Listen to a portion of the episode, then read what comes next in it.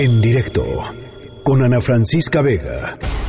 Y en cada coordinación territorial van a haber elementos de la policía militar, de la policía naval y de la policía federal coordinados por un mando de el ejército o de la Marina, un mando único. Y aquí en Minatitlán, por las circunstancias que se padecieron, se decidió que aquí iniciemos con la primera coordinación de la Guardia Nacional. Va a tener sede en Minatitlán. Ya está autorizado en la Constitución lo de la Guardia Nacional, ya se publicó en el diario oficial, ya eh, está establecido en la Constitución. Eh, lo que estamos haciendo no afecta en nada los principios constitucionales. Ya lo escucharon, el presidente López Obrador dice lo que estamos haciendo no afecta en nada los principios constitucionales. En la línea de en directo está Catalina Pérez Correa, profesora del CIDA, experta en estos temas. Eh, Catalina, ¿no afecta en nada a los principios constitucionales? Pregunta. ¿Cómo estás, Ana Francisca? Buenas tardes. Buenas tardes. Eh, a ver, no, no afecta en nada. eh, a ver, son, son cosas distintas. Ahí el, en efecto, se, eh, se incluyó en la reforma en materia de Guardia Nacional un transitorio en el cual lo que establece es que a partir del decreto de la reforma quedaba ya autorizado para actuar, eh, quedaba constituida la Guardia y que podían asumir algunas de las funciones que hoy están establecidas para la Policía Federal en lo que se, se aprobaban las leyes. Pero esto es muy distinto a lo que están haciendo. Lo que hicieron ahora es básicamente quitarle el brazalete de policía militar a los soldados del batallón de infantería y ponerles un brazalete que dice Guardia Nacional. O sea, vamos, el hecho de que la Constitución haya previsto que va a entrar en funcionamiento la Guardia Nacional aún sin aprobarse las leyes secundarias, no está autorizando para que se haga lo que sea con la Guardia Nacional. Estableció la reforma que se trata de una institución profesional y civil y acá lo que están haciendo es simplemente pues poniendo con una etiqueta Guardia Nacional lo que llevamos años haciendo que es teniendo a los soldados a los soldados en las calles. Y esto es, a ver, per permíteme eh, la, la, plantear la pregunta así. ¿Esto es un peligro o una simulación o las dos cosas? No, a ver, yo creo que son las dos cosas, pero sobre todo es una muestra de que el presidente no está dispuesto a respetar la Constitución, no está dispuesto a, re a respetar lo que se aprobó en materia de la Guardia Nacional y que él lo que quería es que los militares sigan en la calle, que quería eh, que se autorizara constitucionalmente y que ahora pues básicamente ya no hay la idea de construir una nueva institución, una institución civil desde el gobierno federal, sino simplemente mantener a los soldados tal cual en las calles. Uh -huh. eh, vamos, la, las leyes que se tienen que aprobar son, una de ellas es la Ley Nacional de Uso de la Fuerza, que lo que establece es cuáles son las condiciones en las cuales los agentes de seguridad, los soldados, los policías pueden utilizar la fuerza e incluso matar a una persona. Uh -huh. Bueno, pues Eso no, está existe. esa ley. Uh -huh. No está aprobada, es lo que se está discutiendo desde la semana pasada, no está aprobada. Eh, ¿Cómo se tienen que dar las detenciones? ¿A dónde se lleva una persona? ¿Quién es competente para detener a una persona? ¿Cómo se registra esa detención? Esa ley no está aprobada y hoy eh, pues no, no, no importó que no estuviera aprobada. Ni siquiera está aprobada la ley de la Guardia Nacional que establece cuáles son las facultades, las competencias, los objetos específicos, cómo debe de actuar, cómo va a ser el entrenamiento de la Guardia. Y hoy lo que tenemos es la Guardia de facto operando sin tener esas normas. Entonces, francamente, es muy desconcertante que sí. teniendo la posibilidad de formar una institución, como no se había tenido esta oportunidad, eh, de, porque constitucionalmente no existían estas posibilidades, hoy en lugar de tomar, aprovechar esa, esa oportunidad, lo que se está haciendo es simplemente utilizando la etiqueta de la guardia para facultar lo que hasta ahora venía sucediendo de forma ilegal en el país. Mira, ahí te va eh, eh, en la declaración que hace ratito hizo aquí en este espacio el presidente del Senado, Martí Batres, para que veas en dónde anda. Eso sería lo ideal, uh -huh. eso es lo mejor uh -huh. y creo que hay que apurarse. Yo aquí he sido de la opinión de que el tema estos temas deberían salir ya en este mismo periodo. Sin embargo, hay discusiones eh, más prolongadas. Eh, entonces, se está planteando eh, aquí por parte de diversas fracciones parlamentarias que esto se vaya a un periodo extraordinario. Ahora bien, el tema de la seguridad urge, urge. Y entonces, pues el gobierno tiene que actuar. O sea, yo le decía, ¿cómo es posible que la Guardia Nacional esté ya en las calles, esté en Minatitlán y esté en otros lugares del país si no hay legislación secundaria? Y, me decía, pues eso sería lo ideal, pero pues ahora sí pues no sé, pero, pero a ver, eso me parece que es un argumento bien engañoso, porque el artículo quinto de la, de la reforma también lo que dice es que el, tiene el, el presidente cinco años, un periodo de cinco años en lo que se conforma y se constituye la Guardia Nacional para utilizar a las Fuerzas Armadas. Es decir, ni siquiera, no es cierto que no pueden utilizar a los soldados tal cual lo están haciendo, tienen una facultad constitucional para hacerlo de manera extraordinaria que está establecida en la reforma. Sus legisladores se encargaron de que ahí estuvieran. Yo no entiendo, teniendo esta facultad extraordinaria, de decir, pues todavía no está la guardia, todavía no están las leyes secundarias, todavía no están formados, todavía no están capacitados, como dijo el secretario de la Defensa, necesitan cinco meses para estar capacitados en seguridad pública. Bueno, en lo que sucede eso, vamos a echar mano del quinto, quinto transitorio para facultar a los soldados y a los morinos a que hagan estas tareas de seguridad pública tal como establece la Constitución.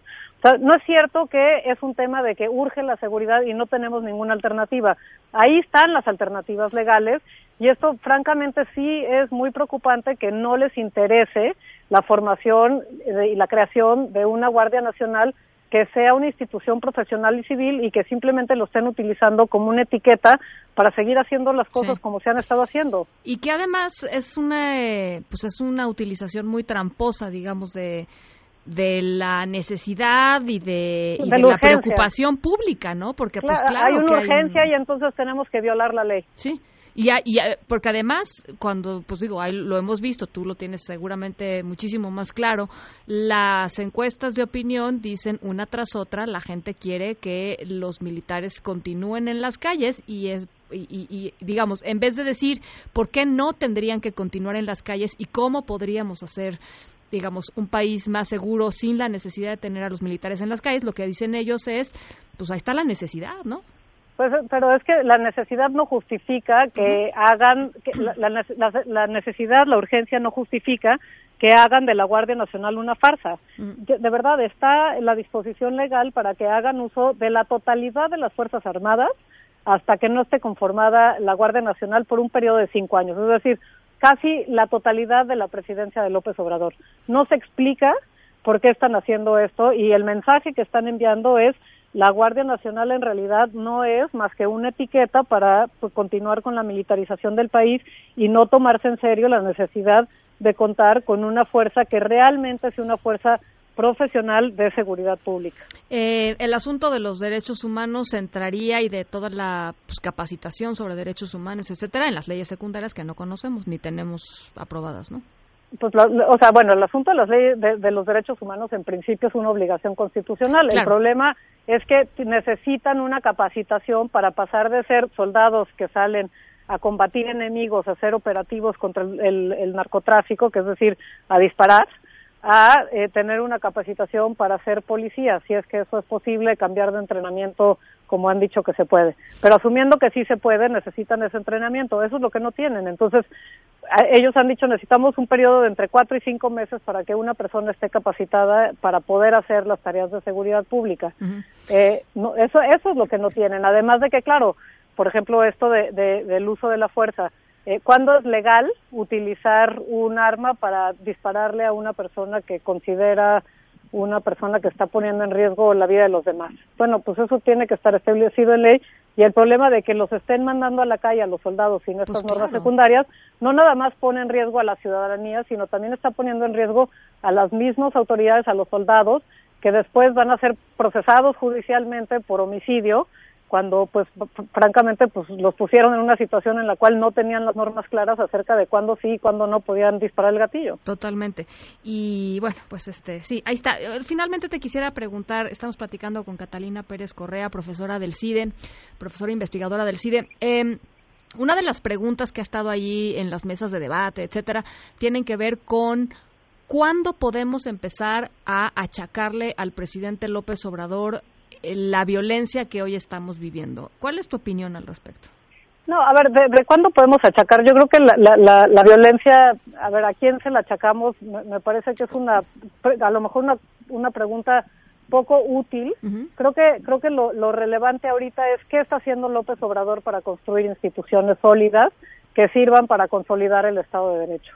Y esa es la pregunta que tendremos que estar haciendo, porque, a ver, ¿qué, ¿de quién, a quién le corresponde un muerto a otro? Bueno, claro que ahora, bajo su, eh, él como mando supremo de las Fuerzas Armadas, pues en cadena de mando él es el, el, responsable último, eh, eh, al, final, ¿no? Pero, pero me parece que aquí más importante es cuáles son las instituciones que se están construyendo para consolidar el Estado de Derecho, porque el tema de la violencia es un tema que, que pasa por, por cuál es el Estado de Derecho, cómo está el tema de la impunidad en el país, cómo está en la Procuración de Justicia, y eso sí me parece que es eh, achacable a él. Entonces, exactamente en qué momento, no sé, eh, pero sí me parece que ahorita sí le podemos por lo menos reclamar el hecho de que no se está tomando en serio la construcción ni de policías ni de la Guardia Nacional.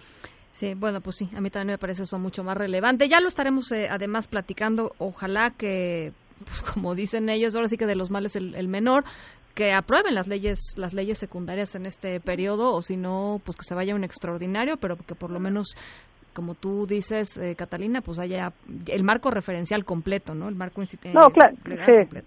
Pero, pero también ahí las normas que están circulando como documentos de trabajo tienen enormes carencias y entonces son unas normas que están hechas con prisa, que están hechas al vapor, que no están escuchando la opinión de gente que sabe de cada uno de esos temas y entonces también si hay malas normas, eh, pues va a haber mala operación después de, de estas instituciones. Entonces sí que salgan las normas, pero que salgan bien y ojalá den oportunidad de que la gente que sabe de esos temas pueda participar en cada uno de los de los temas cómo cómo va a ser cada uno de, tanto el registro de detenciones los los temas de este la operatividad de la guardia en los estados el tema del uso de la fuerza eh, hasta ahorita no se han consultado no se han hecho mesas simplemente pues se circulan ahí por debajo de la mesa documentos y no se ha permitido que la, ni la oposición ni, la, ni los expertos participen. Vamos a estar pendientes de, de todos esos temas. Gracias, Catalina. Gracias a ti, buenas tardes. Un abrazo, Catalina Pérez Correa, profesora investigadora del CIDEL. En directo, con Ana Francisca Vega.